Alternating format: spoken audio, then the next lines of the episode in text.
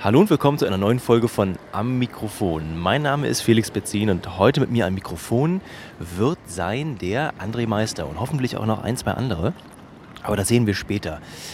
Ähm, was mache ich? Wo bin ich? Ich bin gerade vor dem Berliner Hauptbahnhof auf dem Washingtonplatz und laufe gleich die Rail-Hirsch-Straße rüber zum Bundestag, zu einem der Bundestagsgebäude, hier am Band des Bundes, wie es so schön heißt.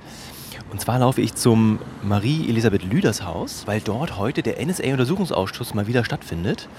Und ich aufgrund eines Tipps von einem Freund, der letzte Woche dort war, ähm, einfach mich auf bundestag.de als Gast angemeldet habe, um heute einfach mal ähm, in diesem Ausschuss zu sitzen. Der André Meister, vielleicht, wenn Leute aus der Podcast-Szene ähm, unter anderem das Logbuch Netzpolitik hören, kennen ihn vielleicht. Er ist dort ab und zu im äh, ja, Gast, Gastredner oder einfach nur Gast im Podcast zu netzpolitischen, netzpolitischen Themen. Genauso wie äh, Linus Neumann, der zusammen mit Tim Prittlauf die Show Logbuch Netzpolitik schmeißt. Und der André Meister hat sich zur Aufgabe gemacht, in jeder Sitzung des NSA-Untersuchungsausschusses als Besucher live rauszublocken. Weil Audio- und Videoaufnahmen sind nämlich verboten. Das setzt auch mir nachher Grenzen. Aber ich habe mir noch was überlegt. Ähm, jedenfalls habe ich den André Meister gestern angesch angeschrieben und gefragt, Mensch, hast du Bock, Podcast zu machen? Und wir werden gucken, ob wir dann in den Pausen oder nach dem Ausschuss, ob wir da von ihm noch ein paar Eindrücke bekommen, weil wenn einer sich richtig auskennt mit diesem an Komplexität gewinnenden Fall, dann ist es er. So, ich laufe jetzt hier an der Spree entlang, sehe auch schon das Haus, wo ich hin muss. Und ich dachte, ich gebe euch ein kurzes Update, um was es denn heute genau geht. Ich habe mich da mal äh, im, im, Web informiert, auch ganz toll, bundestag.de, äh, ein super Artikel ähm, für die heutige Sitzung. Geladen sind drei BND-Mitarbeiter, die natürlich nur unter ihrem Kürzel auftreten. Äh, das heißt natürlich, es geht hier um, um ähm, naja, Datenschutz von Geheimdienstmitarbeitern. Und zwar sind eingeladen W.K. L. und W.P. WK wird heute befragt zu allem, was mit Zugriff auf Kabeln zu tun hat durch den BND.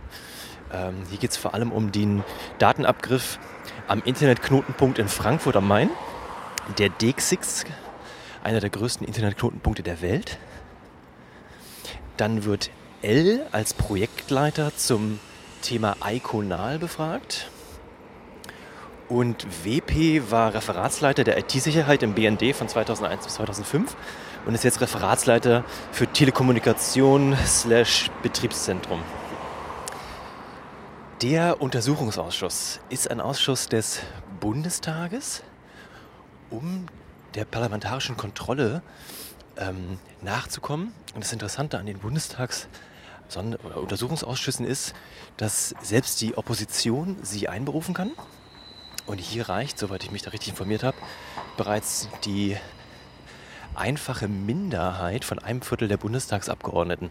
Das kann, wenn man, wenn das Parlament äh, günstig aufgestellt ist, halt locker durch die Opposition erreicht werden und wird deshalb auch bezeichnet als äh, ja, das, das geschliffene Schwert der Opposition gegen die Regierung, weil hier natürlich auch vermutet wird, dass die Regierung in jetziger und feuriger Form einen äh, deutlichen ja, Anteil an dem, was jetzt NSA-Skandal genannt wird, hat. Und die Opposition hat äh, über, den, über das Mittel des Untersuchungsausschusses die Möglichkeit, hier parlamentarische Kontrolle walten zu lassen. Wie gerade schon erwähnt, beschäftigt sich der Ausschuss heute mit dem Thema Iconal. Iconal ist äh, auf meinem Radar zumindest relativ neu und bezeichnet eine Operation des BND ähm, zum Datenabgriff in Frankfurt am Main am DX6 Knotenpunkt und die Weiterleitung an die NSA. Kritisch ist hierbei nicht die Weiterleitung, was natürlich eigentlich auch wieder kritisch genug ist, sondern die Frage, ob der BND bei den weitergeleiteten Daten alle Daten deutscher Bundesbürger vorher rausgefiltert hat. Immerhin handelt es sich ja nun mal auch um einen deutschen Knotenpunkt in Deutschland, wo vergleichsweise nicht nur internationaler Verkehr ankommt, sondern auch deutscher Verkehr, Internetverkehr. Und hier wird halt vermutet, so ich muss hier mal Sorry übrigens für den Verkehr. Bisschen laut. Ich muss hier mal über die Ampel. Ah, ja. So, da bin ich wieder. Also dem BND ist es untersagt, Daten deutscher Bundesbürger, welche als ja, sogenannter Beifang äh, in der Auslandsaufklärung mitgesammelt werden, an ausländische Partnerdienste weiterzuleiten. Und das wird heute untersucht.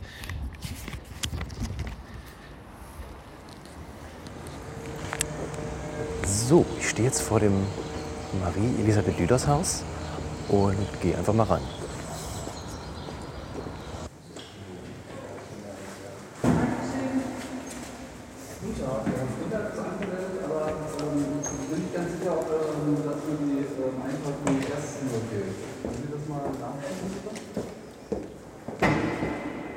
Wo will er denn hin? Muss, da muss er sich das ummelden. Das ist jetzt die Frage, ob er jetzt so hier reinkommt oder ob wir jetzt zum UES müssen.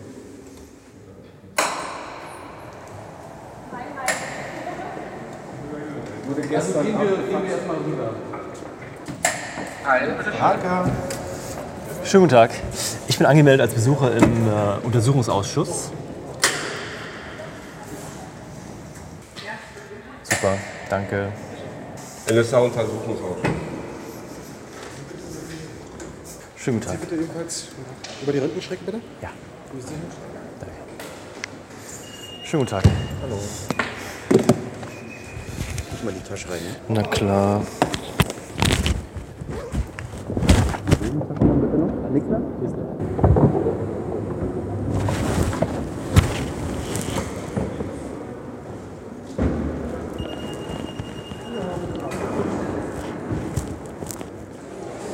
So, das ging ja fix.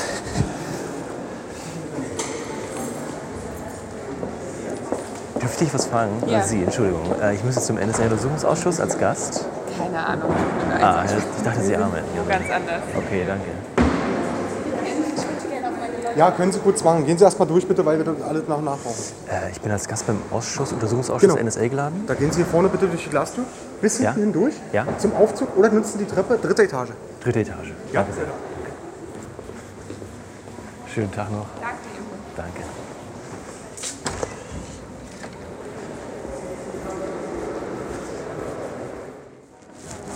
Schönen guten Tag, hallo.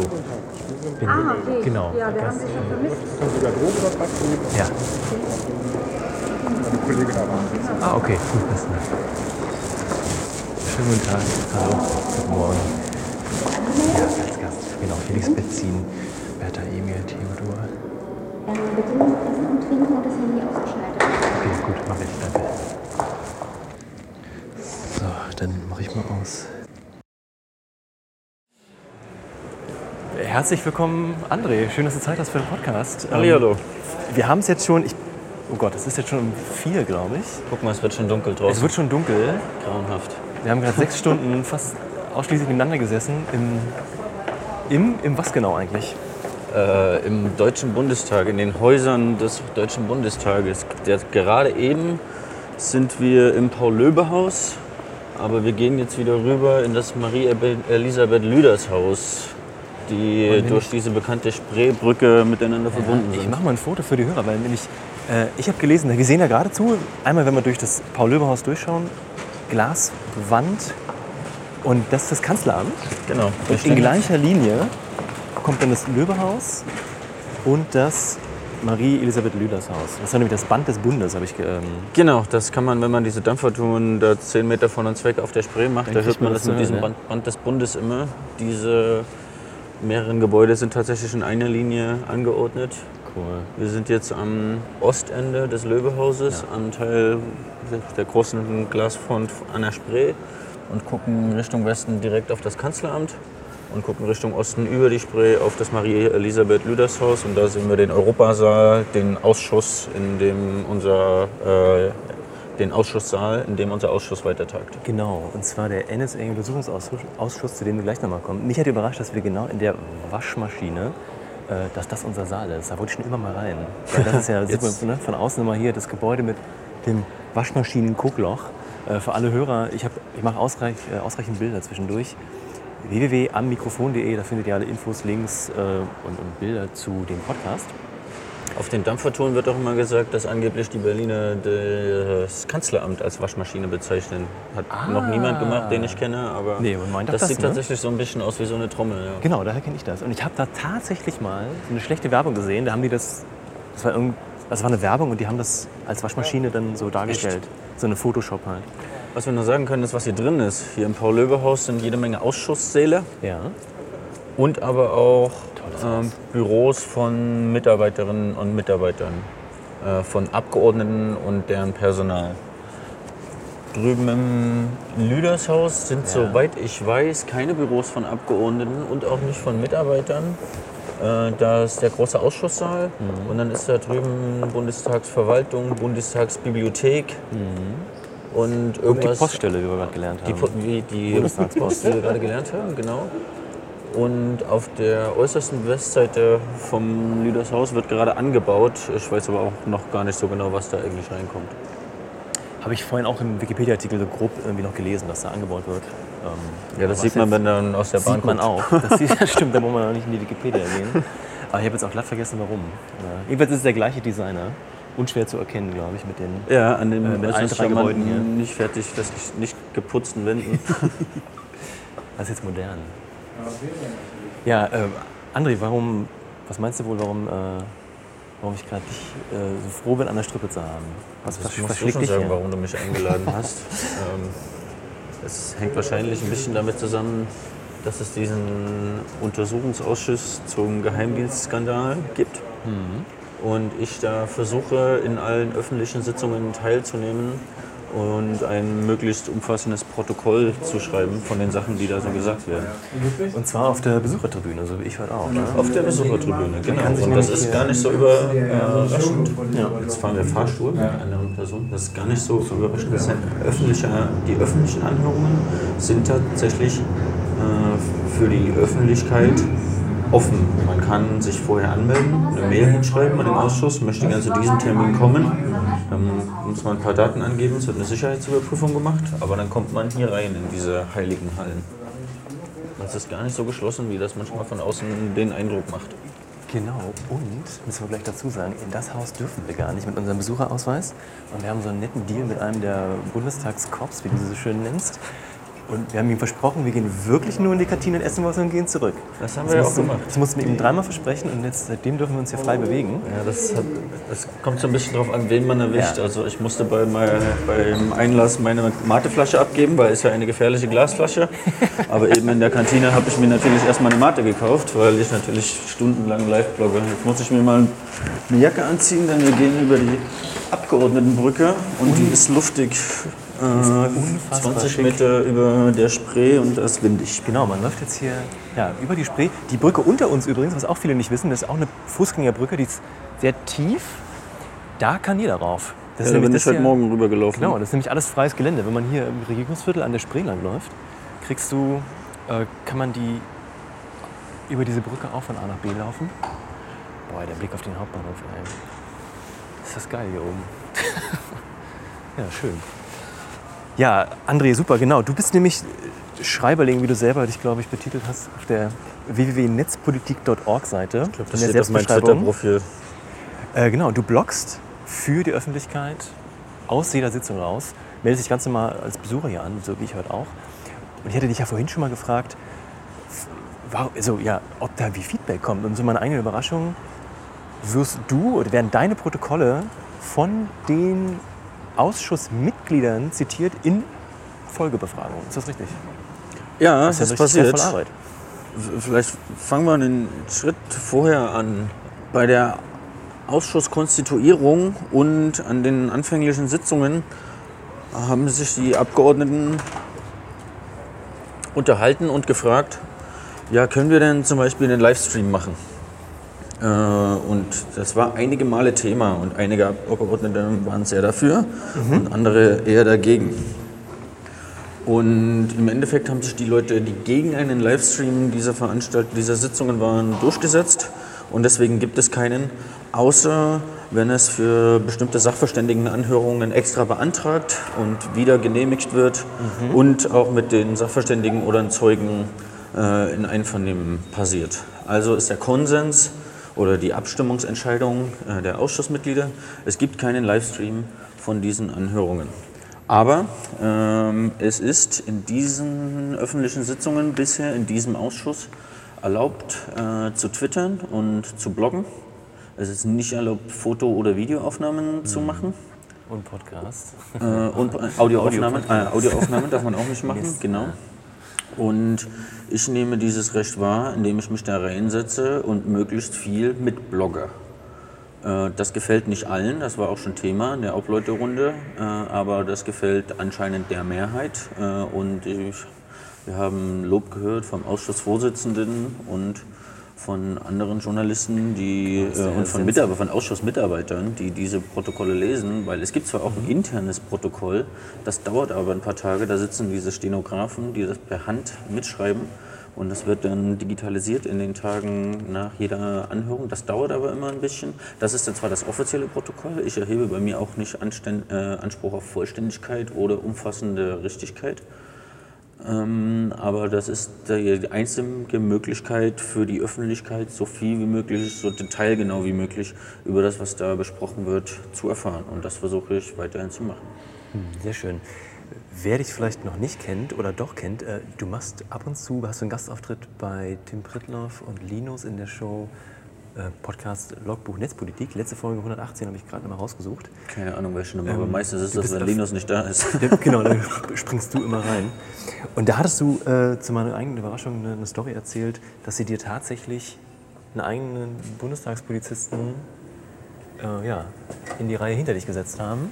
Ja, Weil so einer, wie uns gerade eben entgegenkam. Genau, weil er aus, dem, aus dem Fahrstuhl raus. Äh, wir fahren jetzt übrigens im Marie-Elisabeth Lüders Haus wieder runter und wir gehen, glaube ich, in so eine Lounge. Du kennst ja Genau, auch, äh, so eine wir Lounge, fahren äh, jetzt an der Besuchertribüne-Ebene und hier an der Ausschussebene vorbei, fahren mal ins Erdgeschoss, weil hier unten gibt es Sofas. Nice. Ah, verdammt, wir, haben sogar, Sind wir zu weit? Wir sind sogar zu weit gefahren. Siehst du, hier, tut so oft bin ich auch nicht hier drüben. Heute Morgen war ich erstmal im Löwehaus, weil der Ausschuss da die letzten fünf Sitzungen war und habe gedacht, dann ist das ja bestimmt wieder und habe dann festgestellt, nee, ich muss erstmal hierher. Also wieder eins nach oben. Macht ja nichts. Ja, das war, ähm, weil du gerade erwähnt hattest, dass, dass du Lob kriegst vom Ausschussvorsitzenden und von Abgeordneten. Gab es trotzdem zwischendurch den Versuch oder zumindest die Bedenken, was macht der Typ da, der twittert, der bloggt irgendwie, äh, wir setzen dem jetzt einen, Kopf äh, an die Seite. Und das hat ja auch ein bisschen Wellen geschlagen, richtig? Ja. Oh, da sitzen schon ein paar Leute, aber die werden wir einfach unterbrechen. Achso, das ist jetzt die einzige Lounge-Area hier. Ja, es geht schon. Stefan, können wir, können wir euch hier belasten? Wir machen gerade einen Podcast, hoffentlich geht euch das nicht auf den Keks. Wenn wir zu laut, zu laut reden, dann. Äh okay, cool. Ist aber auch nett hier. Ja, ich hatte vor zwei Sitzungen, glaube ich, ähm, auf einmal einen Bundestagspolizisten direkt hinter mir sitzen im Ausschuss auf der Besuchertribüne. Das ist mir aufgefallen. Also habe ich ihn gefragt, ob er wegen mir da ist. Das hat, er, so, hat ein Stück gedauert, aber irgendwann hat er das zugegeben. Du hast ihn aber auch gut in den Mangel genommen, ne?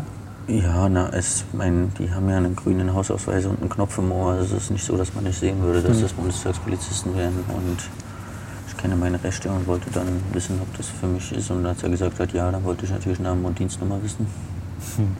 Dann hatte ich das mit in meinen Live-Blog geschrieben. Dann kam der Ausschusssekretariatsvorsitzende zu mir und hat gemeint, was los ist. Und er hat dann auch nochmal durch die Blume bestätigt, dass es um mich geht. Und äh, wenn ich mich umsetze, kommt er auch mit. Äh, und, es geht, und ich habe gefragt, warum ich. Ja, ihr Name ist halt bekannt.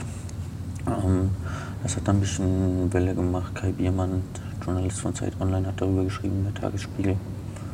Und wir haben uns jetzt letzte Woche auch gewehrt, haben uns einen Anwalt genommen äh, und haben äh, dem Bundestagspolizeipräsidenten, der auch der Bundestagspräsident ist, also Herr Lammert, äh, einen Brief geschrieben und wir wollen wissen, welche Daten über mich bei der Bundestagspolizei gespeichert sind, ähm, wo die herkommen, welche Form die haben, was das umfasst, ähm, ob die gelöscht werden äh, und ob es einen Auftrag gab, äh, diesen Polizisten hinter mich zu setzen äh, und wie sichergestellt wird, dass das nicht mehr äh, passiert. Denn nach der Story von Zeit Online kam dann irgendwie, Bundestagspressebüro und auch der Ausschussvorsitzende zu mir und haben gemeint, das geht gar nicht und das ist eine Einschränkung von Pressefreiheit und das wollen wir nicht. Ja. Äh, Herr Sensburg, Ausschussvorsitzender, hat öfters gesagt, er findet das gut mit meinem äh, Live-Blog, dass ich das mache. Hat auch die Qualität gelobt und ja, äh, angeblich war die Aussage, das passiert nicht mehr. Letztes Mal hatte ich auch wieder einen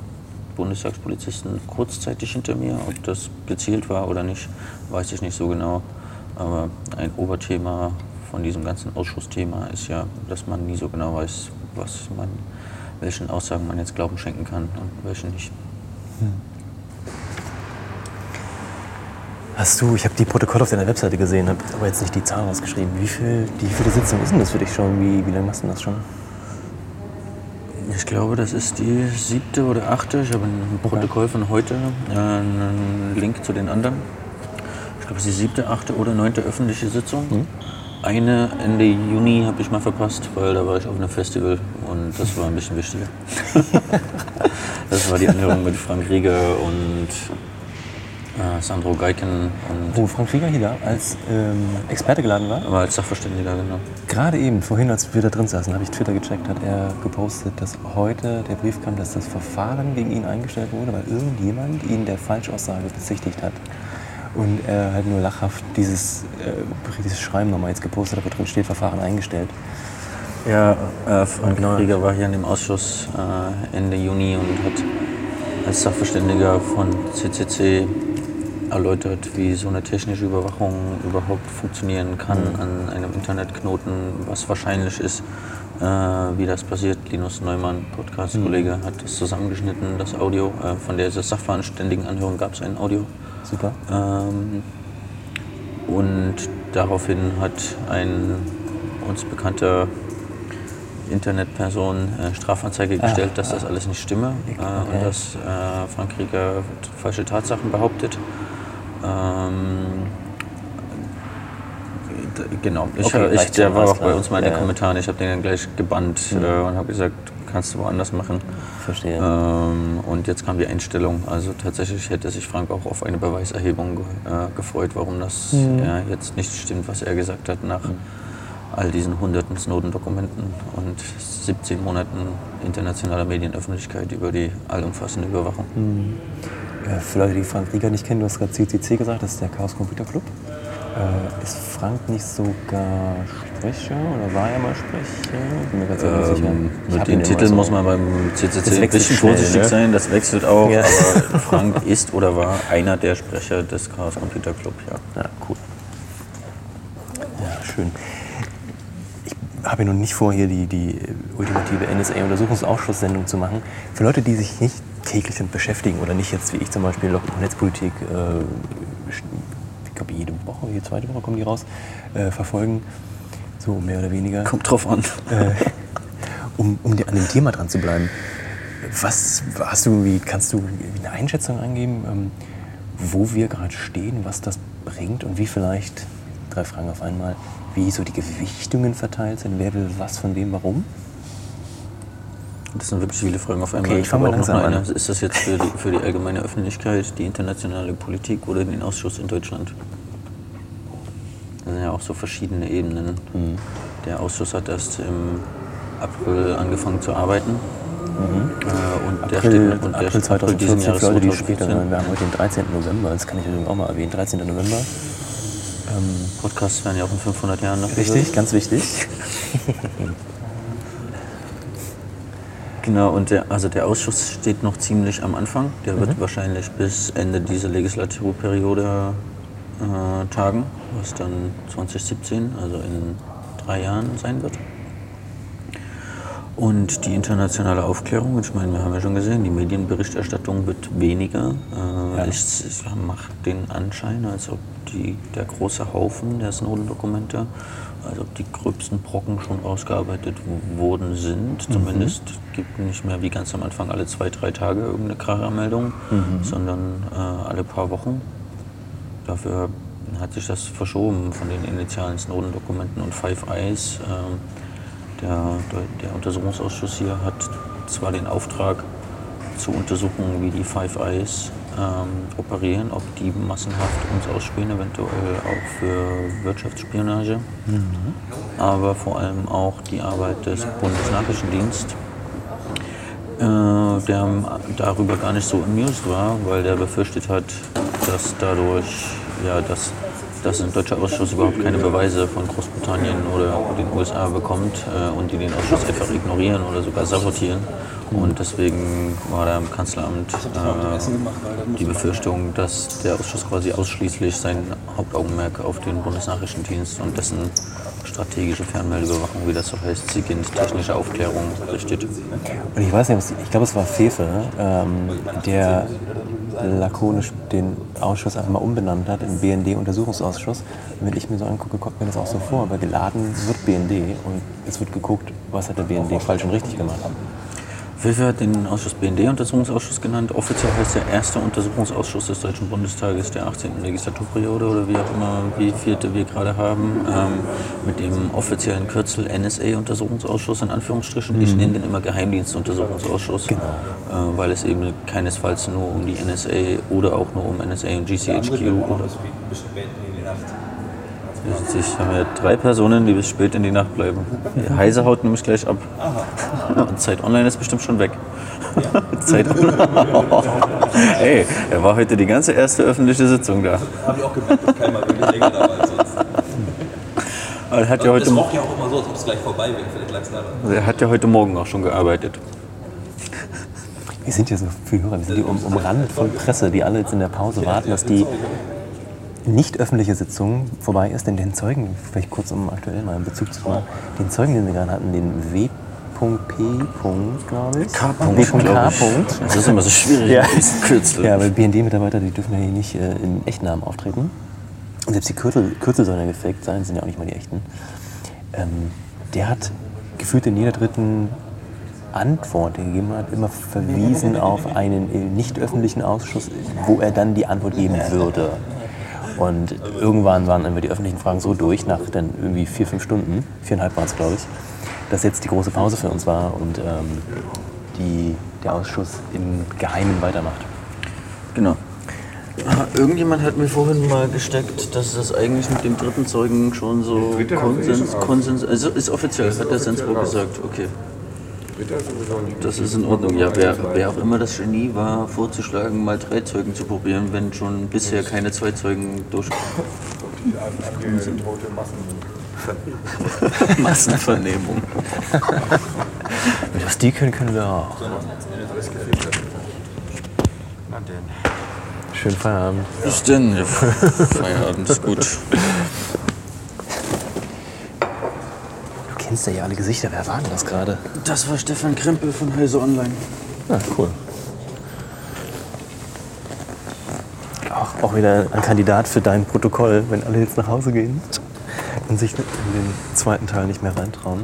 Ja, ja. Ich, Ja, einige Einer Journalisten, zieht's durch. Kollegen haben das schon gesagt. Die lesen dann das Protokoll. Also wir hatten ja schon, das sagen Journalisten, das sagen Ausschussmitarbeiter und das sagt ist auch der zweite Zeuge vom BND, äh, dass sie mein Protokoll lesen.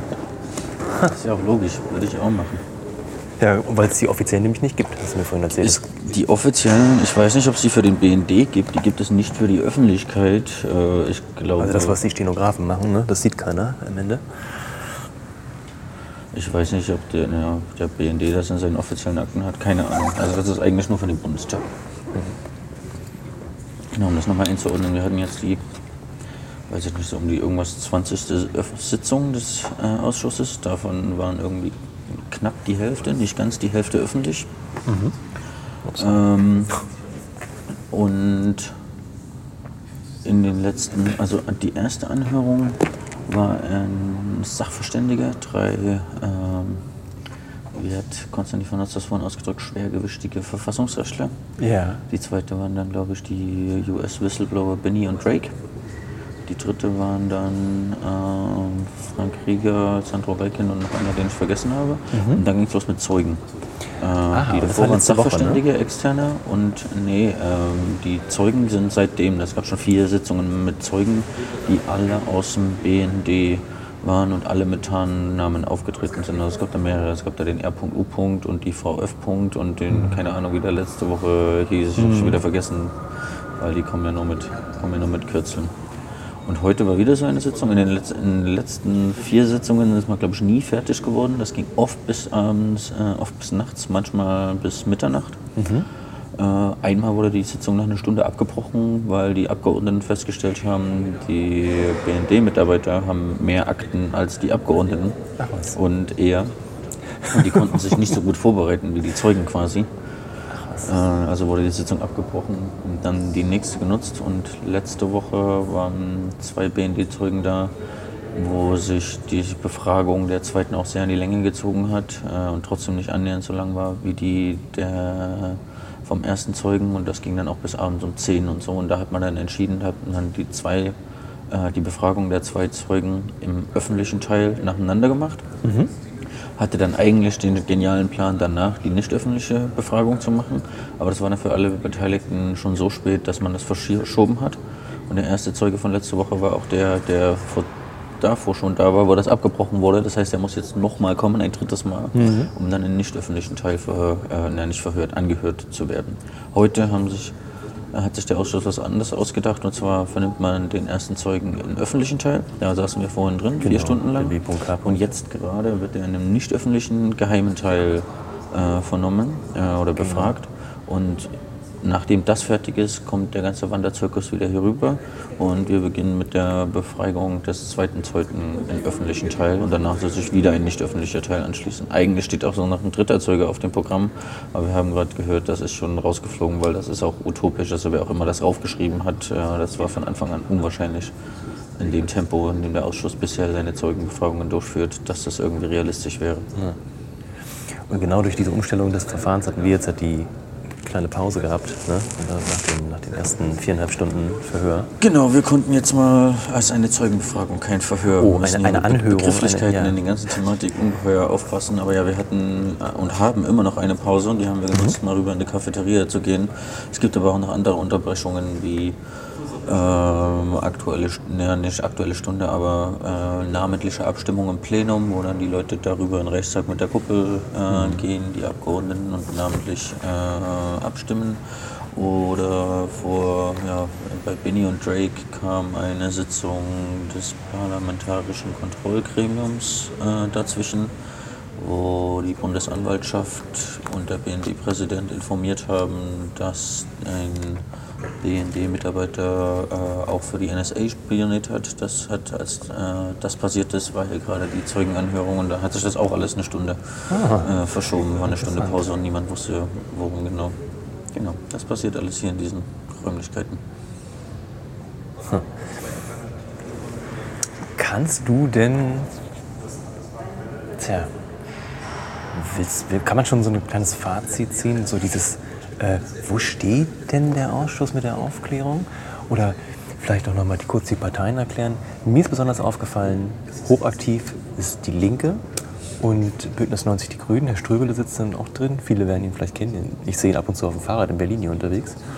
Ähm, die waren wirklich akribisch hinterher äh, auch wortstark, teilweise vielleicht sogar aggressiv, weil einfach, ähm, ja, es wurde auch offen angesprochen, dass, dass der Anzuhörende sich da windet und immer wieder auch guckt, das fand ich auch interessant, wenn er nicht weiter weiß, guckt er nicht zu seinem Rechtsbeistand, den er auch noch mitgebracht hat, ein Rechtsanwalt, der neben ihm sitzt, der relativ wenig sagt, sondern er guckt immer rüber, rüber zu Herrn Wolf, dem Vertreter der Bundesregierung, nach dem Motto, ey, ich arbeite, für, ne, BND ist ja irgendwie, ihr habt ja auch politische Ziele. Ähm, und dann immer so schulterzuckend, auch nach Aussagen, das fand ich schon. Er sagt irgendwas und dann guckt er, zurück, guckt, dreht, muss ihn nach hinten umdrehen ne, und zuckt mit den Schultern so nach dem Motto, äh, ja, weiß ich nicht. Darf ich das sagen oder nicht? Jetzt ist es raus, aber ey, sorry, ey. Äh, ne? Und dann wieder Blick nach vorne zu Herrn Sensburg, dem Vorsitzenden, und zack, Herr Ströbel kommt mit der nächsten Frage. Äh, eine interessante Dynamik. Kannst du was, kannst du was zu diesen Dynamiken sagen? Du hast ja vorhin noch die Frage nach dem Zwischenstand äh, gestellt, aber die können, wir, die können wir anders mal machen. Vielleicht stellen wir ganz kurz äh, die Mitglieder vom Ausschuss vor. Gut. Äh, es sind jeweils ein Ob, äh, eine Obperson, ein Obmann oder eine Obfrau der äh, Oppositionsparteien. Das ist Konstantin von Notz für die Grünen. Sein Stellvertreter ist Christian Ströbele. Und die Obfrau für die Linkspartei ist Martina Renner.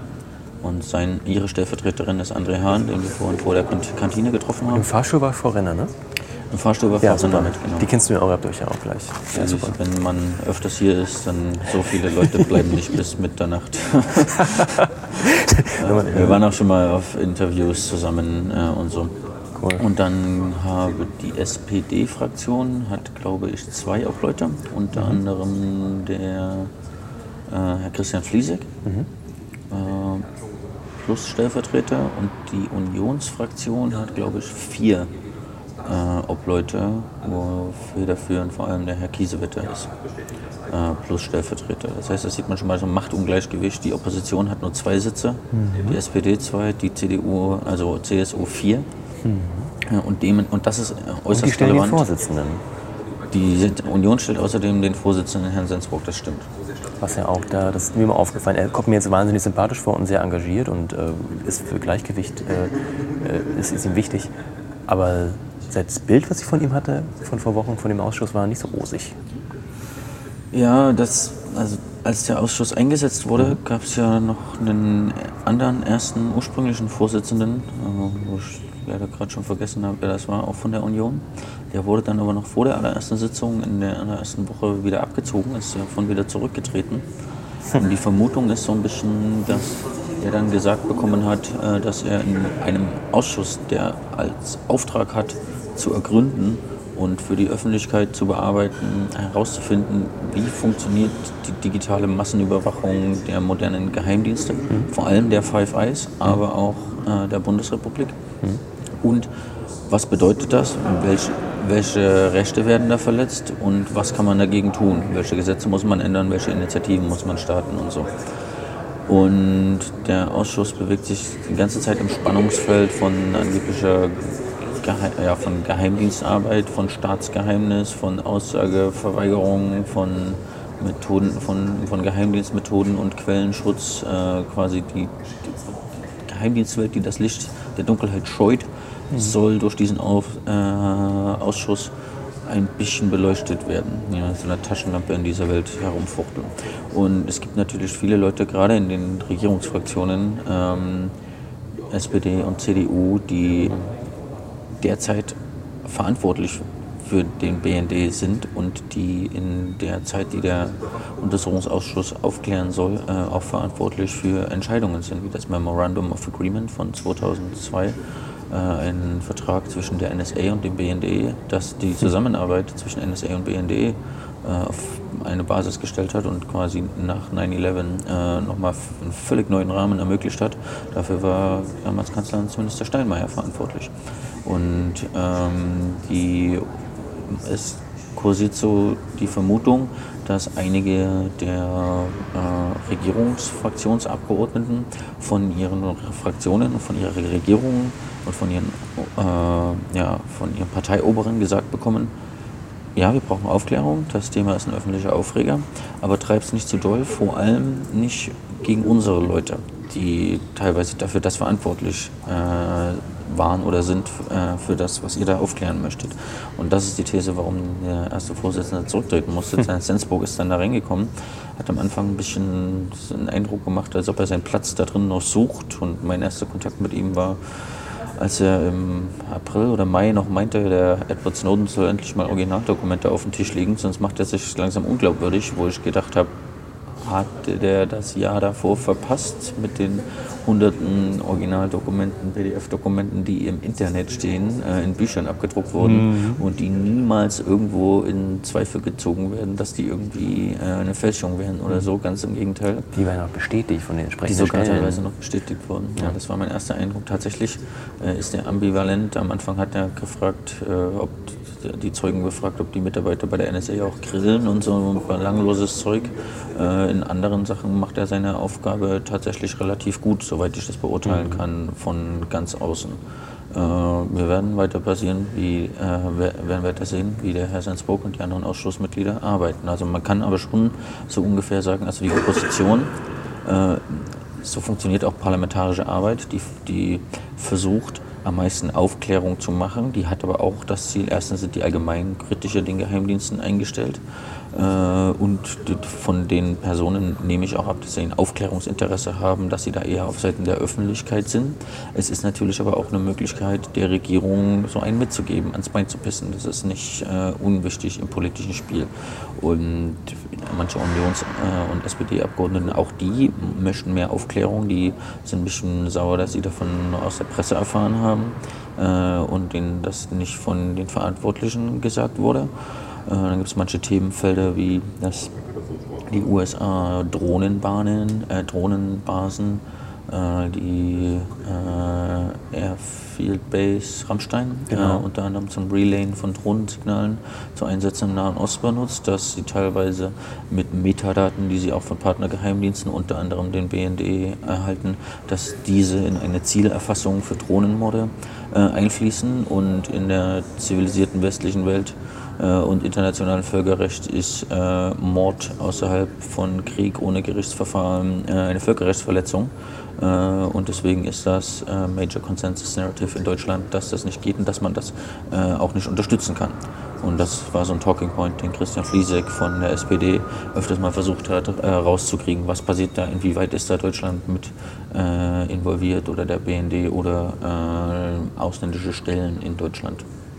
Aber manchmal bei dem Herrn Kiesewetter frage ich mich schon, so viel Elan hat er nicht. Die äh, von den sieben Unionsabgeordneten, für die da Platz am Tisch ist, waren heute wieder nur zwei oder zweieinhalb. Manchmal sagt er Fließig auch alleine äh, da. Dann stellt er nicht gerade die engagiertesten Fragen, ist immer als, aller, äh, als erster fertig und hat schon alle Fragen gestellt, will gar nicht weiter fragen. Genau. Nach der ersten oder zweiten Runde, währenddessen die, unten, äh, die ähm, Opposition da manchmal sieben Fragerunden braucht, äh, bis sie wirklich alle Fragen gestellt hat, die sie auch beantwortet hätte. Das sind so die, die Machtspielchen, die in diesem Ausschuss äh, als Mini-Abbild von der ganzen Sitzverteilung im großen Parlamentsplenum sich abbildet. Das war auch genau mein Eindruck, ähm, als ich vorhin schon meinte, dass besonders die, die Linken und die Grünen wahnsinnig aktiv sind. So, we so klein vertreten, sie haben weniger Redezeit, das fand ich auch nochmal interessant. Je weniger Vertreter du hast, desto weniger Redezeit kriegst du. Und während die großen Parteien, also gerade Kiesewetter äh, für die SPD, ähm, Kiesewetter ist Union. sorry, für die ist SPD. Fliesek ist SPD. In der zweiten und dritten Fragerunde schon gar keine Frage mehr hat. Ja, geht es ist es irgendwann so, dass dann Herr Ströbele wird unterbrochen, weil seine Redezeit vorbei ist. Ähm, und dann, ja, ich, und dann hat die Fraktion der CDU, CSU noch eine Frage. Nein, nächste Runde. Ne? In der, willkommen in der zweiten Fragerunde. Direkt danach hat äh, die SPD eine Frage. Nein, so, Herr Ströbele, Sie dürfen weitermachen. 20 Sekunden Pause, ja. Und nochmal elf So ist Minuten. und los. Ja, und dann macht er direkt weiter. Ähm, bevor ich es vergesse, die Frau Renner von den Linken. Äh, ich habe vorhin nach der ersten, nach, in der Pause, nach der ersten öffentlichen Sitzung von den viereinhalb Stunden, die Pressekonferenz eben mitgetaped und ähm, werde die jetzt mal reinschneiden. Ja, ich kann natürlich äh, jetzt etwas nur zum Zwischenstand der heutigen Zeugenvernehmung sagen. Ich denke, Sie haben auch äh, mitgenommen, dass es erneut äh, eine äh, sehr interessante äh, Rechtsdefinition im BND gibt, dass nämlich Metadaten keine personenbezogenen Daten seien und dass deswegen die massenhafte Erfassung von Metadaten, insbesondere im Ausland, offenbar auch äh, unter datenschutzrechtlichen, aber auch unter grundrechtlichen äh, Gesichtspunkten keine Probleme darstellt. Das werden wir weiter hinterfragen. Das reiht sich ein in Weltraumtheorie, Funktionsträgertheorie und jetzt eben auch äh, diese ähm, sozusagen äh, Geringschätzung dessen, äh, was in Metadaten auch an, ich sag mal, sehr prekärer Information zu Personen beinhaltet sein kann, zu Aufenthaltsort, zu wer mit wem kommuniziert, äh, von wem eine E-Mail abgesandt ist und ähnliches. Ähm, Dann spielte heute sicherlich eine Rolle noch die Frage, gab es eine Weitergabe der Daten aus Iconal an die NSA? Ich denke, da sind wir jetzt ein Stück weit weitergekommen, sodass wir davon ausgehen können, dass auch Inhaltsdaten wie Metadaten weitergegeben wurden und möglicherweise, aber ich sage jetzt auch tatsächlich nur möglicherweise, durch den NSA an einen anderen Geheimdienst des Five Eyes-Verbundes die Daten dann auch noch äh, ähm, weitergegeben sein worden könnten, ganz konjunktivisch. Ähm, zur Frage Massenüberwachung, ähm, da gibt es ja immer wieder die Versuche der Großen Koalition, auch durch Eingangsstatements nochmal deutlich zu machen, dass es diese Massenüberwachung, diese anlasslose nicht gegeben hat. Ich denke, bei einer Erfassung von millionenfachen Daten die dann ausgewertet werden, muss man von Massenüberwachung sprechen. Und wir haben tatsächlich auch sehr große Probleme, ob der Anlassbegriff, also der Begriff, unter dem überhaupt in unsere alle Grundrechte, aber auch in die Rechte von Bürgern anderen Staaten eingegriffen wird, durch ähm, die Bereitstellung von Selektoren erfüllt ist. Weil nach unserer Rechtsauffassung ist es so, dass in den Personen, zu denen Daten erfasst werden müssen, tatsächlich die Gründe legen müssen, um dort in die Grundrechte einzugreifen und äh, diese Gründe nicht zum Beispiel durch hunderttausendfache Selektoren generiert werden können, die, so denken wir, auch kaum der Kontrolle, insbesondere jenseits des BND unterliegen. Das ist ja eine Selbstkontrolle durch Hausjuristen. Ähm, diese Selektoren äh, schaut sich niemand an, auch seitens der ähm, politischen, parlamentarischen wie juristischen Ebene. Und auch das äh, werden wir weiterhin als Fragestellung, gab es Rechtsverstöße seitens des BND zu bearbeiten haben. Können Sie noch mal sagen, warum Sie jetzt davon ausgehen, dass deutsche Daten weitergegeben wurden? Denn genau das hat der Zeuge ja mehrfach ähm, zurückgewiesen oder bestritten. Also er hat ja gesagt, im Testbetrieb sind äh, Daten erfasst worden und die G10-Filter haben nicht vollständig funktioniert. Und äh, dann gab es auch eine Datenweitergabe. Ähm, wenigstens beim leitungsgebundenen Verkehr, beim paketvermittelten Verkehr hat er das nochmal eingeschränkt. Ähm, Problem für uns ist ja tatsächlich, deswegen habe ich gesagt, es ist nur ein Zwischenstand genau an der Frage, wie viele Daten wurden erfasst, welche Daten wurden erfasst, wie wurden die bearbeitet und weitergegeben. Da wurde ja immer wieder auf den nicht öffentlichen Teil der heutigen Zeugenvernehmung verwiesen, sodass äh, ich jetzt auch tatsächlich mich an vielen Stellen ein Stück weit mit einer abschließenden Einschätzung zurücknehmen muss. Aber ich denke, wir haben ja alle gespürt, dass eben gerade diese interessanten und kritischen Teile in den nicht öffentlichen Teil verschoben wurden. Und wenn da nichts wäre, dann hätte man es ja auch heute Morgen, denke ich, relativ deutlich sagen können. Wir werden also sicherlich uns in geeigneter Form nach der nicht öffentlichen Sitzung nochmal ähm, sozusagen ähm, Gehör verschaffen, aber dann natürlich unter den Einschränkungen, dass wir dann die Details sicherlich nicht mehr nennen können. Und die Tatsache, dass er sagte, es wurden nicht Millionen Daten übermittelt, sondern nur ein paar hundert im Jahr? Ich denke, da, da, das ist eben so der Kniff.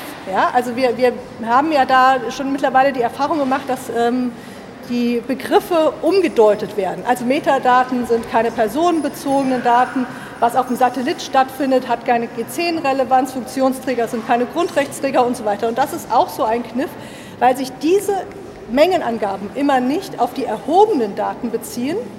Da haben Sie ja dieses, ich finde, untaugliche Bild des Köchers, der in den Strom gehalten wird oder fließen die Daten nur durch. Für uns ist tatsächlich das Datenverarbeitung auch nach Datenschutzgesetz, weil die Erhebung schon ein Prozess ist, wo in Grundrechte eingegriffen wird wenn er von Hunderten spricht, dann ist es immer am Ende der Selektion, am Ende der Filterung. Ähm, das mag sein, aber uns interessiert tatsächlich auch der Prozess vorne am Kabel, vorne am Satellit. Wie viele Daten werden dort eingegriffen? Weil jeder Eingriff dort ist tatsächlich auch für uns verbunden mit Grundrechts- und Bürgerrechtseingriffen, nicht erst die Verarbeitung der Daten. Da haben wir einfach vom BND divergierend eine andere Interpretation des Bundesdatenschutzgesetzes. Das war Frau Renner von der Linkspartei. Ähm, wie man sicherlich rausgehört hat, sie ist noch nicht überzeugt und äh, sieht jetzt dem nicht öffentlichen Sitzungsteil ähm, entgegen, an dem wir nicht teilnehmen dürfen und von dem sie wiederum nichts erzählen darf, weil was da geteilt wird, ist so geheim, dass sie auch vor der Presse nicht überreden darf. Ähm, aber das Engagement an der Aufklärung der Sache ist wirklich äh, für Laien wie mich hier als Besucher ähm, offensichtlich. Ja, vielleicht so viel zu den ähm, Machtverhältnissen. Rolle des BND, der Zeugen? Gerne. Also bei den Zeugen, um mal Humor aus dem Film zu benutzen, ist wie mit Pralinen, man weiß niemand, was man bekommt. Ähm, es gibt tatsächlich manche Zeugen, die sind so stur in dieser Geheimdienstwelt von wir sind die Secret Agents. Was wir machen ist top secret. Äh, da darf nie jemand was erfahren. Vertraut uns. Wir haben recht. Wir machen das Richtige. Die kommen in den Ausschuss und empfinden die ganze Vorladung als lästig und wollen den Ausschuss gar nicht unterstützen. Und die sagen dann die ganze Zeit, dazu sage ich nichts, äh, das geht nur äh, nicht öffentlich. Äh, oder auch, habe ich vergessen, das war letzte Woche äh, eine mhm. Mitarbeiterin, die Schön. hatte echt äh, Amnesia vom Feinsten. Also die hat an so viel nicht erinnert, das hat kein anderer Zeuge sich vorher geleistet. Richtig gut ist es auch, wenn du, wie du beschrieben hast. Äh, es gibt in der Zeugenanhörung in der Mitte ist ein Tisch mit der dem Zeugen oder der Zeugin.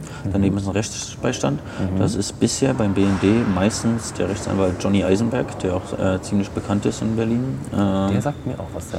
Johnny Eisenberg, das ist so der Mann fürs Grobe, äh, hat schon einige Celebrities ähm, verteidigt, äh, auch in der Berliner Linken öfters mal was gemacht, aber der ist so, alles was groß und aufsehenerregend ist, ist so sein Ding. Äh, und der kann auch mal laut werden. Äh, der war bisher sehr zurückhaltend heute. Und vor den, Abgeordneten, äh, vor den Zeugen ist eine Reihe äh, an die, der Abgeordneten- und Ausschusssekretariat. Hinter denen sitzen die äh, jeweiligen Referenten und Mitarbeiter. Aber hinter den Zeugen, wie du schon benannt hast, Ja. sitzt eine ähm, Abordnung von Leuten aus der Regierung. Also der Herr Wolf, das ist der Beauftragte für den NSA-Untersuchungsausschuss im Bundeskanzleramt. Äh, und der hat so für die Regierung ein bisschen den Hut auf. Da sind aber auch Leute aus dem Innenministerium, aus dem Verteidigungsministerium, äh, aus dem Auswärtigen Amt und aus anderen Ministerien. Aus dem, äh, einer ist da immer mit Uniform. Und es gibt auch Leute, die sitzen noch hinter denen, die haben gar keine Namensbezeichnung, äh, auch gar kein Namensschild. Und da kann man davon ausgehen, dass mindestens manche von denen äh, vom Bundesnachrichtendienst selber kommen. Dann sind da noch Vertreter der Länder, Stenografen, äh, sind ein paar Leute, die da unten drin sitzen. Und ist nicht so, dass der Kanzleramtschef gleichzeitig auch über dem BND steht? Herr Wolf ist, in, ist Kanzleramtsbeauftragter für diesen Ausschuss. Und er ist ja der, der interveniert und im Zweifel sagt, äh, Frage unzulässig, nicht beantworten. Steht nicht Untersuchungsbeauftrag- äh, Auftrag, bitte schonen Sie den. Zeugen. Genau. Der Zeuge bemüht sich hier, bitte strengen Sie sich. Ja, also der immer wieder den Zeugen schützt und, und ähm, ihm auch dann ins Wort fällt gegenüber der, dem Ausschuss. Also sehr, sehr interessante Dynamik. Ja, und das, äh, was du vorhin auch angesprochen hattest, also heute war es, ich bin busy mit Mitschreiben, deswegen kann ich nicht so viel runtergucken wie du, aber ich kenne das auch von anderen ähm, Anhörungen und auch von anderen Ausschüssen. Dass dann, wenn da eine brisante Frage kommt, wo man denkt, ach, endlich stellt mir jemand eine richtige Frage und jetzt bin ich aber auf die Antwort gespannt, dann gucken die Zeugen so nach links zur Bundesregierung und dann kriegen die irgendein Signal und dann heißt Entschuldigung, ich kann mich nicht erinnern. Oder wenn, dann kann ich das nur in nicht öffentlicher Sitzung sagen. Also das passiert da, ja. Äh, manchmal greift auch der Anwalt äh, äh, ein, der nichts zur Sache sagen darf, äh, aber den ähm, jeweiligen Zeugen inhaltlich beraten darf. Aber die Regierung ist dafür, ist da aufzupassen, dass die Zeugen nicht so viel äh, zu viel preisgeben und den Quellen- und Methodenschutz der Nachrichtendienste zu gewährleisten und auch so ein bisschen äh, kontrollieren, dass der Ausschuss seinen Untersuchungsauftrag äh, ja, ernst nimmt und nicht zu weit davon abweicht, wobei die natürlich untere, per- äh, unterschiedliche Perspektiven haben. Äh, für das Kanzleramt hätte den Untersuchungsauftrag gerne möglichst klein, währenddessen die Abgeordneten vor allem der Oppositionsparteien den möglichst groß hätten. Genau. Und die haben dann auch unterschiedliche Definitionen, ob das jetzt noch dazugehört oder nicht. Aber Definitionen ist allgemein ein super Stichwort in diesem ganzen Zusammenhang. Ähm, weil es grad- gibt auch das ja. Beispiel, die NSA sagt immer, wir hören niemand ab, ähm, aber die speichern sämtliche äh, digitale Kommunikation, die sie herhaben können, also Telefongespräche, E-Mails, äh, andere digitale Kommunikation, Chats, aber ihre Definition von Abhören ist erst der Zugriff auf das, was sie abgespeichert haben. Erst wenn sich ein Mensch das durchliest, dann äh, ist es in deren Augen abgehört. Und so, wenn man dann mit normalen Begriffen der Öffentlichkeit und äh, wie man das im bisherigen Leben gelernt hat, rangeht, äh, dann denkt ja, dann sagen die quasi das Gegenteil von dem, was man erwarten würde, denken aber trotzdem, dass sie recht haben, eben weil sie so eigentümliche Definitionen haben. Was ist ein Funktionsträger? Was ist äh, ein G10-Schutz?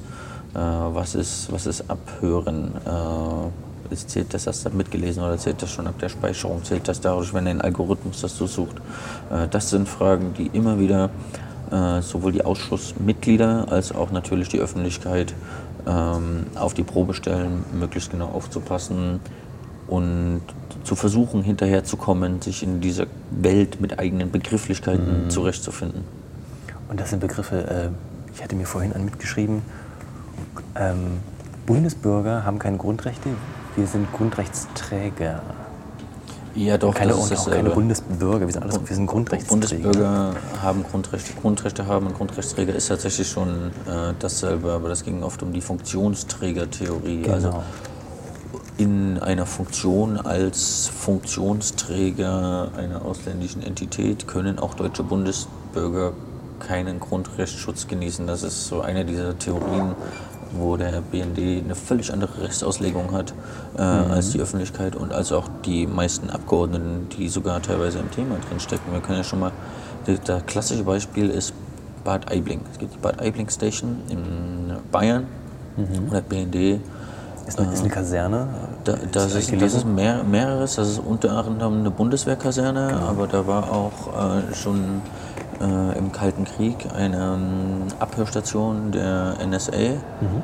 ähm, Teil des Echelon-Netzwerks. Man kennt das mit den Bildern, diese weißen großen Radome, diese weißen Kugeln, die äh, irgendwo rumstehen in Mhm. der Landschaft und darunter verbergen sich Antennen, mit denen Satelliten und andere äh, Funksignale abgehört werden. Äh, der, die NSA ist dort ausgezogen und hat äh, das wieder dem BND gegeben und der BND hat, ich glaube, dieses Jahr sogar seine Tarnung als äh, Bundeswehrliegenschaft XY, keine Ahnung welcher Begriff das immer war, dort aufgegeben und tatsächlich ein Schild hingeschraubt, so jetzt ist hier der BND. Schon Jahre drin war Und dort gibt es aber die Theorie, äh, dann war die Datenschutzbeauftragte vom BND da, die war eine der Personen, die das mal ernster genommen hat, die auch für den Datenschutz zuständig ist und nicht für das Ab massenhafte Abhören. Und die hat äh, den Eindruck gemacht, dem Ausschuss möglichst viel wahrheitsvoll, umfänglich sagen zu wollen. Und die hat dann gesagt, ja, äh, hier sind wir in Bad Aibling, in der, also auf deutschem Boden mit deutschem Personal ähm, und hören dann für die deutsche Regierung äh, Satellitensignale ab. Also gilt dort deutsches Gesetz, ne? BND-Gesetz. Aber die Leitung von Bad Aibling hat gemeint, nee, hier gelten deutsche Gesetze, Gesetze nicht, weil wir hören ja Satelliten ab und die Satelliten sind ja im Himmel. Das ist deren Erklärung, warum die das BND-Gesetz äh, nicht einhalten müssen in Bad Aibling. Äh, und da fragt man sich dann wirklich schon, welche Rechtsauslegung habt ihr da und wie könnt ihr das jemals einem Gericht erklären? Das Problem ist, dass sie das nicht müssen, ja, dass, genau diese äh, dass genau diese demokratische Kontrolle nicht funktioniert und nicht annähernd ausreichend funktioniert. Dass ähm, es ja nur so ein kleines Kontrollgremium hier im Bundestag gibt, das parlamentarische Kontrollgremium, wo ein paar Abgeordnete drin sitzen, die in geheimer Sitzung vom BND Sachen erzählt bekommen, was sie denken, was sie wissen sollten, was relevant ist. Äh, da- die haben aber nicht wirklich, zumindest nimmt das niemand wahr, äh, die Möglichkeit, jetzt mal unangekündigt zum BND zu gehen und sich Akten umzugucken, einsehen, genau. Akten einzusehen Ja. äh, und rauszukriegen, wie das wirklich alles funktioniert. Es gibt den Wolfgang Neskowitsch, der ein ex-linken Abgeordneter, der aber jetzt nicht mehr im Bundestag ist. Der war auch in der parlamentarischen Kontroll, im parlamentarischen Kontrollgremium und der hat das tatsächlich mal gemacht. Der hat sein Recht wahrgenommen und ist zum BND gegangen und hat ein Praktikum gemacht äh, für eine Woche und hat versucht, da mehr rauszufinden. Nur das hat außer Wolfgang Neskowitsch kein einziger Bundestagsabgeordneter jemals gemacht. Aber was man dort erfährt, also die haben ein kleines bisschen mehr Kontrollrecht, als die meisten wahrnehmen. Äh, das ist aber auch nur außer gewöhnlich. Also als Ab- Abgeordneter hat man ja auch nicht so viel Zeit, jetzt mal eine Woche äh, in Bayern zu wohnen äh, und das zu tun. Allein hier den Ausschuss durchzuhalten. Allein- Ne? Das ist, das sind die auch schon ja sonst noch für Sitzungen und Parteisitzungen und äh, Abgeordnete das sein ist ein ganz schön harter Job, wenn man, die, wenn man seine Arbeit ernst nimmt. Aber ja, das System ist das System der demokratischen Kontrolle ist extrem unwirksam, unausgegoren. Wir sehen es ja in den USA, wo mit dem Pfizer-Code ein geheimes Gericht in geheimer Sitzung geheime Interpretationen von Gesetzen liefert und damit geheime Entscheidungen fällt, äh, dass die NSA alle halbe Jahr einen Freibrief bekommt, sämtliche äh, Mobilfunkverbindungen von Telekommunikationsanbietern äh, aufzusaugen. Und das ist keine demokratische Kontrolle, deren beständig sich immer und sagen, ja, wir sind von allen äh, sämtlichen Bereichen der Politik, Judikative, Exekutive, Legislative kontrolliert. Ja, wenn so Kontrolle aussieht, dass ein geheimes Gericht geheime Entscheidungen, geheime Interpretationen von Gesetzen äh, liefert, sorry, nee, das ist es nicht. Das ist äh, Teil eures äh, geheimen Systems und äh, fast alle Abgeordneten haben sich gewundert, was sie von Snowden alles noch aus der Presse erfahren. Selbst Hans-Christian Ströbel und Wolfgang Neskowitsch, die jahrelang in diesem Kontro äh, Kontrollgremium saßen, äh, denen war nicht bekannt, äh, was sie dann aus Snowden und auch der Süddeutschen lernen. Vorhin äh, gab es eine schöne Situation. Da hat die einer aus der Opposition, also eine, äh, eine Partei, hat eine Frage gestellt und zitiert aus, ich glaube diesmal war es der Spiegel oder die, also Süddeutsche. Süddeutsche und Spiegel höre ich die ganze Zeit. Ähm, und dann war der Anzuhörende wieder, hat sich gew- gewunden, hat es nicht konkret beantwortet, dann wurde die Frage dreimal gestellt. Das hat sich richtig hochgeschaukelt, bis dann wieder Herr Wolf reingegrätscht ist mit interessanterweise der Begründung, ja, diesen Artikel gibt es, den haben wir ja irgendwie alle gelesen. Ähm, der bezieht sich aber auf illegal erworbene Dokumente, die wiederum Verschlusssache sind. Das heißt, auch wenn Sie diese Frage zitieren mit Infos aus Verschlusssachen, ist der Vorgeladene nicht, kann nicht gezwungen werden, das zu beantworten, weil diese Informationen ja gar nicht öffentlich sind. Die dürften Sie ja gar nicht wissen. Und damit war das ganze Ding hin. So, ich so what? Ja. Genau, es ging um Iconal, die Glasfaser-Abschnurschel-Aktion des BND in Frankfurt, am Frankfurter Netzknoten. Ja. Das hat die Süddeutsche, also der Rechercheverbund von Süddeutsche NDR, WDR, äh, in einer großen Story enthüllt im Oktober und hat sich dabei auf streng geheime Dokumente des BND berufen. Und das, diese süddeutsche Bericht hat vorhin Hans-Christian Ströbele äh, zitiert. Und genau, die Bundesregierung, also Herr Wolf hat gemeint, äh, illegal beschaffte Dokumente darüber, selbst wenn es in der Presse stand, dürfen sie sich dazu nicht äußern. Also das kennen wir auch aus den USA und tatsächlich auch aus anderen Bundesbehörden. Wenn man äh, Behördenmitarbeiter ist und eine Verschwiegenheitsverpflichtung als Teil des Arbeitsvertrags unterschreibt, darf man über geheime Dokumente in der Öffentlichkeit nicht sprechen, selbst wenn diese Dokumente von anderen veröffentlicht werden. Das ist skurril, das ist gegen jeden gesunden Menschenverstand. In der Logik dieser, äh, dieser Dienste und Behörden äh, ist, ist, mag das in sich schlüssig sein, äh, aber da wird äh, Behördenmitarbeitern verboten, der Öffentlich dem Ausschuss vor der Öffentlichkeit äh, zu darüber zu sprechen, über das, was ohnehin schon öffentlich bekannt ist. Und wir müssen mal ganz ehrlich sein, also der Herr Wolf hat der Presse vorhin damit ganz schön einen Tritt verpasst, aber wir haben eine Pressefreiheit. Äh, Eine Presse darf sich mit Informanten treffen, eine Presse darf auch geheime Informationen äh, veröffentlichen, wenn sie veröffentlichungsrelevant sind. Ähm, und der hat so eine Art, als die Presseberichterstattung fast als illegal bezeichnet. Äh, das geht nicht in einer Demokratie, in dieser Demokratie.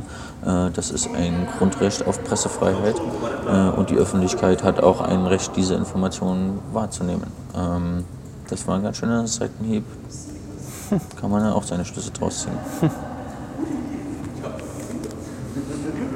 Und ohne Presse und ohne Whistleblower, die geheime Dokumente an die Presse geben, hätten wir den ganzen Ausschuss gar nicht.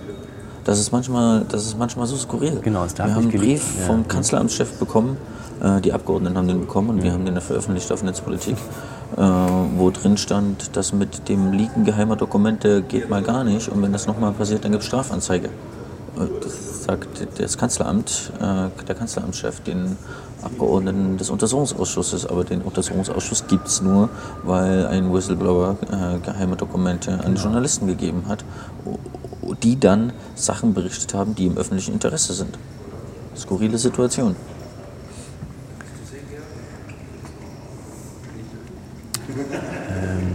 Sag mal, kriegst du, du kriegst wirklich einen Anruf, wenn es weitergeht? Nicht, oder nicht, dass sie dich vergessen Das haben? kriegen wir auch mit. Da oben ist dann Ach so. Das ist direkt über uns. Ah ja, okay. Ja, easy.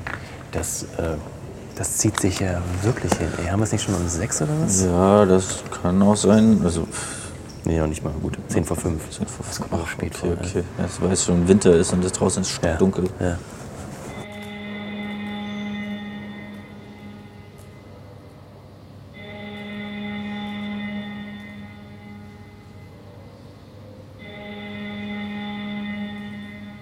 Ist jetzt 18.30 Uhr, wir sitzen jetzt hier und auf einmal äh, kommt dieses Geräusch. Was ist denn das?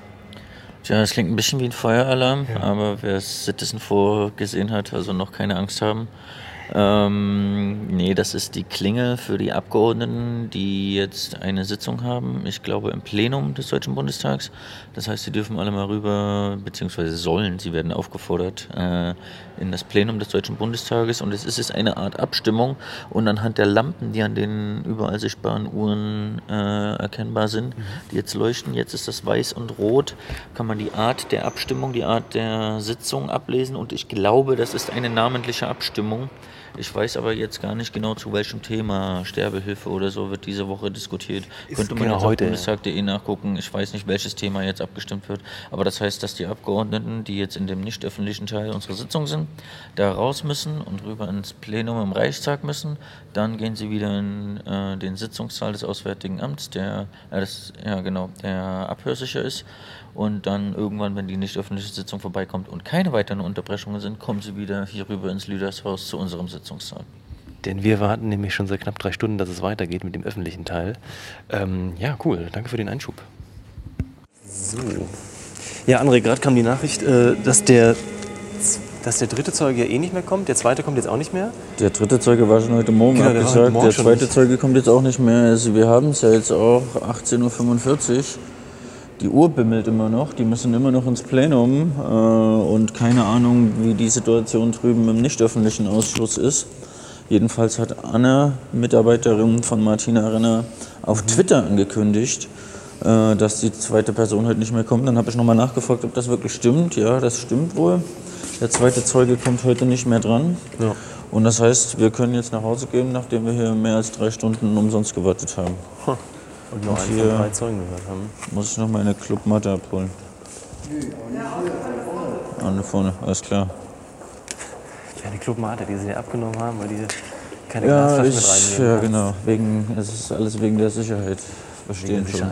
Aber immerhin verkaufen sie Clubmate jetzt auch hier drin. Ja, genau, deswegen gebe ich denen jetzt meine leere Flasche Da dafür. ist ja, die Zukunft ist Entschuldigung. angekommen. Guten Tag, Dieter. Ich glaube, den muss ich. Du hast auch noch einen, ne? Ja, den Besucherausweis müssen wir jetzt wieder abgeben und kriegen dafür einmal durch die- unseren Lichtbildausweis dafür. Ah, die wurden wirklich. Da müssen wir jetzt einmal durch die Schleuse, Doppelschleuse. Wir sind jetzt draußen, also im öffentlichen Eingangsbereich. Schmeißen die Ausweise rein.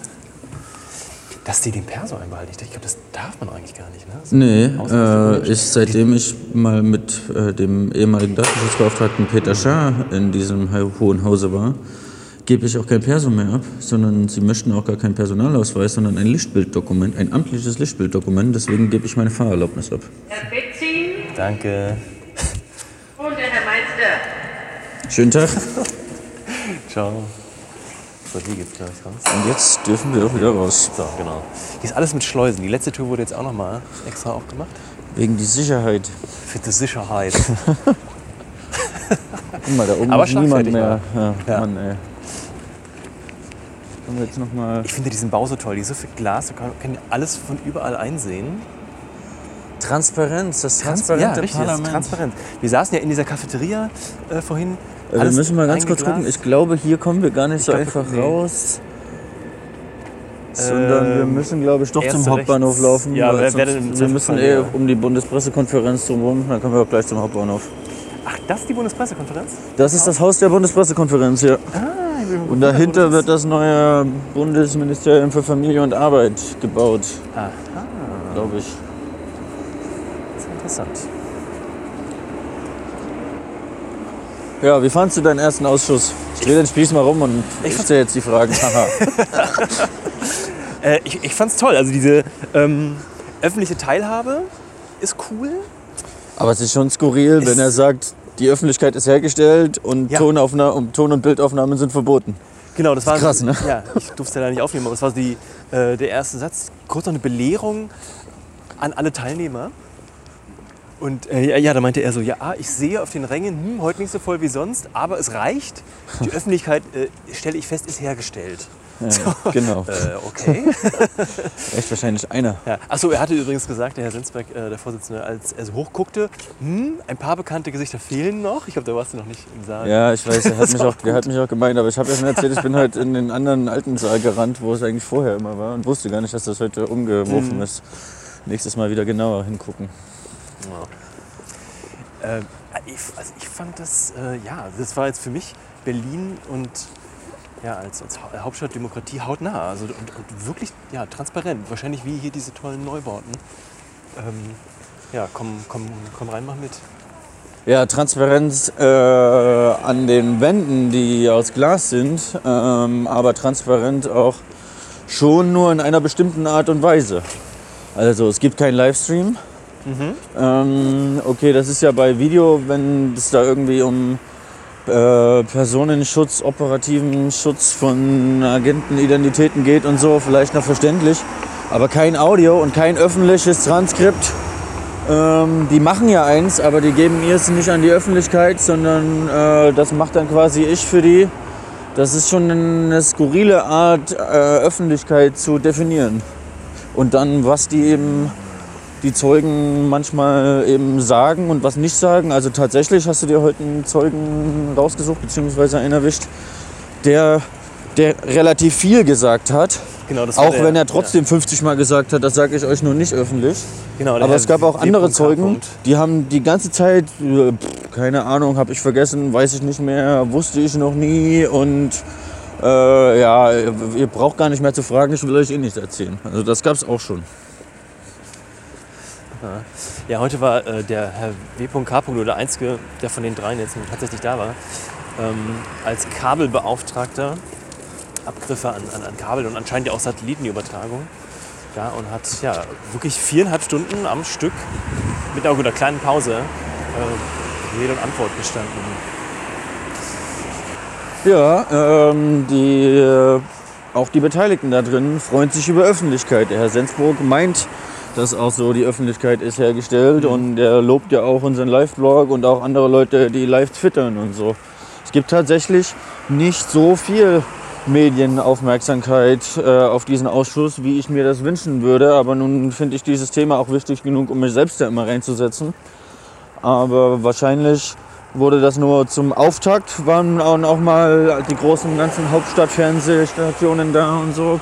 Und das wird dann wahrscheinlich bei prominenten Zeugen wie eventuell dem Ex-BND-Chef Hanning äh, oder auch, ich meine, ich glaube Steinmeier und eventuell auch äh, Fischer und ich weiß nicht sogar, ob die Bundeskanzlerin ähm, und natürlich der Megazeuge Edward Snowden, sofern er denn irgendwann mal nach Deutschland kommen sollte, aber die Union will das ja verhindern. Äh, wenn die dann da sind im Ausschuss, na dann ist auch jede Menge große Presse da. Aber dann auch nur für ein kurzes Statement. Die setzen sich dann auch nicht zehn Stunden rein äh, und bilden das so detailliert wie möglich ab. Sondern das kommt dann auf den 1,20 äh, Clip in der Tagesschau, wird das zusammen kondensiert, wo meistens nur drei O-Töne von äh, Sprechern drin vorkommen und nicht wirklich, was da eigentlich im Detail passiert, was der Ausschuss hier ergründen möchte. Das hatte ich vorhin noch unterschlagen, die Frage, als, du, äh, als wir über den Herrn Sensburg geredet haben, wie er so einen, einen schrägen Start hatte mit der Aufforderung, Snowden soll endlich mal äh, Beweise, irgendwie Originaldokumente mal vorlegen. Warum wird Snowden nicht vorgeladen? ich, war- das ist jetzt äh, hochkomplex. Na, so Ja, kompliziert ist das gar nicht. Die Bundesregierung möchte das nicht. Die Bundesregierung möchte das nicht, um die USA nicht diplomatisch zu brüskieren. Das ist der einzige Grund. Der Ausschuss hat einvernehmlich in seinen äh, ja, Zeugenvernehmungsbeschlüssen beschlossen, den Zeugen, ohne den es diesen ganzen Ausschuss nicht gegeben hätte, Ja. ähm, als Zeugen vorzuladen und anhören zu wollen. Aber jetzt äh, hat da ein immenses ja, Hin- und Her-Spiel eingesetzt. Äh, genauso wie, ich hatte vorhin noch mal nachgeguckt, wer der erste Vorsitzende war, aber da ich den nie getroffen habe in seiner Funktion, habe ich das wieder vergessen. War das Binninger? Was welchen Namen habe ich vorhin genannt? Keine Ahnung. Ähm, es gab danach einen immensen öffentlichen Druck von der Bundesregierung, aber natürlich auch von den USA auf Deutschland. Wenn ihr den Snowden hierher äh, freies Geleit gebt und der müsste dann ja auch weiterhin äh, beschützt werden und ihm ein Asylverfahren zugeführt werden, zum Beispiel. Und, da- und die, ja, da zieht die Bundesregierung den Schwanz ein. Und dann sind die internationalen Beziehungen zu den USA auf dem diplomatischen Parkett wichtiger als dieser Ausschuss, der die Aufgabe hat, den größten Überwachungsskandal der Menschheitsgeschichte aufzuklären, ohne den wir, äh, über den wir ohne Edward Snowden nichts wissen möchten. Und selbst jetzt da- geht das hin und her und die Unionsabgeordneten, Regierungsabgeordneten sagen, ja, natürlich wollen wir den weiterhin anhören, aber nicht in Deutschland, deswegen wollen wir nicht eine Videokonferenz machen. Und da hat, eigentlich wollten ja auch Glenn Greenwald, den Journalisten, anhören, aber der hat dann gesagt, ey, wenn ihr euch nicht mal durchringen könnt, den Hauptzeugen, ohne den es diesen Ausschuss nicht gäbe, in Berlin anzuhören. Und er hat euch neue Sachen zu sagen, weil er viel mehr weiß, als in den Dokumenten steht. Und viel das hat mehr er als euch Glenn angeboten. Greenwald, der die aufgearbeitet hat, Genau. zusammen mit ihm, Weil, ja, äh, einer der ersten äh, Vertrauenspersonen von Genau. Edward Snowden. Wenn ihr Edward Snowden nicht in Berlin anhört, ja, dann komme ich auch nicht. Ja. Weil dann braucht ihr nicht, mal so tun, als ob ihr ernsthaft an Aufklärung interessiert seid. Dann tut, macht ihr hier nur irgendeine Illusion für die Öffentlichkeit. Irgendein Theater. Also kommt Glenn Greenwald auch nicht, wenn die Edward Snowden nicht nach Berlin laden. Aber das geht hin und her und hin und her und das überschattet auch große Teile von dem Ausschuss, vor allem äh, von dem Anfang. Und die Oppositionsfraktionen Grüne und Linke klagen jetzt vom Bundesverfassungsgericht in Karlsruhe, ähm, dass er doch nach Berlin kommen soll. Das wird sich alles noch einige Monate, wenn nicht sogar mindestens ein Jahr hinziehen, ehe da das höchste Gericht mal entscheidet und dann äh, schlussendlich entschieden wird, wie man Edward Snowden dann im Ausschuss anhören möchte. Schön. Wir Jetzt laufen im Hauptbahnhof. Genau, wir laufen jetzt gerade durch die Tür in den Hauptbahnhof rein, äh, hoch zur S-Bahn. Ähm, ja, vielleicht als, als abschließende Frage. Was ähm, gibst du uns Hörern mit auf den Weg? Was, was, was motiviert dich? Naja, also es ist mein Dayjob. Ich schreibe als Journalist für Netzpolitik.org und wir haben schon über die Themen berichtet, als Edward Snowden noch für die NSA gearbeitet hat und für Booz Allen Hamilton und für die CIA und wir werden das auch weiterhin tun, wenn alle anderen Medien nicht mehr drüber schreiben. Das war schon immer unser Thema. Wir haben auch über den Echelon-Bericht, den Geheimdienstskandal vor Snowden berichtet. Äh, aber das, das, heißt, das zeigt auch, wir nehmen dieses Thema immens ernst, denn wir reden hier von der Totalüberwachung der digitalen Welt. Und unsere Welt wird immer digitaler. Alles, was wir tun, denken, fühlen, leben, lieben, passiert digital. Und die Dienste zeichnen das komplett auf und rastern das. Das ist ein mega Kontroll- und Machtinstrument, das eigentlich in einer demokratischen Gesellschaft nicht geht, weil es fundamentalen demokratischen Prinzipien widerspricht, dass es eine informierte Zustimmung der Regierten zu solchen Maßnahmen geben muss. Und das geht nicht, wenn wir noch nicht mal was darüber wissen. Ich kann den Hörerinnen und Hörern nur empfehlen, selbst ihr Recht wahrzunehmen, in den öffentlichen, zu den öffentlichen Sitzungen des Ausschusses zu kommen, nach Berlin zu kommen, gucken auf der Webseite Bundestag, durchklicken auf Ausschüsse, erster Untersuchungsausschuss. Ähm, da sind die nächsten Termine angekündigt und da steht auch dort, wie man sich anmelden kann. Das ist eine Mail an ersteruntersuchungsausschuss.bundestag.de oder so ähnlich. Schreibt man seinen Namen, Geburtsdatum hin, Geburtsort und die nächste Sitzung, wann man kommen möchte. Und schon kann man dann einfach zum Tag der Sitzung am Bundestag ankommen und teilnehmen. Das ist wirklich öffentlich. Du hast das jetzt auch das erste Mal gemacht, war deine erste Sitzung. Aber man kann da, äh, man kann da rein und man kann mal ein Gefühl dafür bekommen, was da wirklich passiert, wie das vonstatten geht und auch, äh, wenn du das weiterhin verfolgen möchtest, was du ja gerade gesehen hast, wie das weitergeht und welche Zeugen eher gut mm, willig sind und welche Zeugen das Ding einfach sabotieren möchten. Und dann können wir in ein paar Jahren äh, erstens den Abschlussbericht lesen, äh, was die Abgeordneten daraus machen und lesen, welche Schlussfolgerungen die daraus äh, vorschlagen und ziehen wollen. Und dann können wir sehen, ob die Geschichte den Zeugen, die dort sind, recht gibt, ob das wirklich so alles war, wie äh, das geschildert wurde, oder wenn es den nächsten Whistleblower gibt, ob, wir nicht, ob nicht manche von denen der Lüge enttarnt wurden.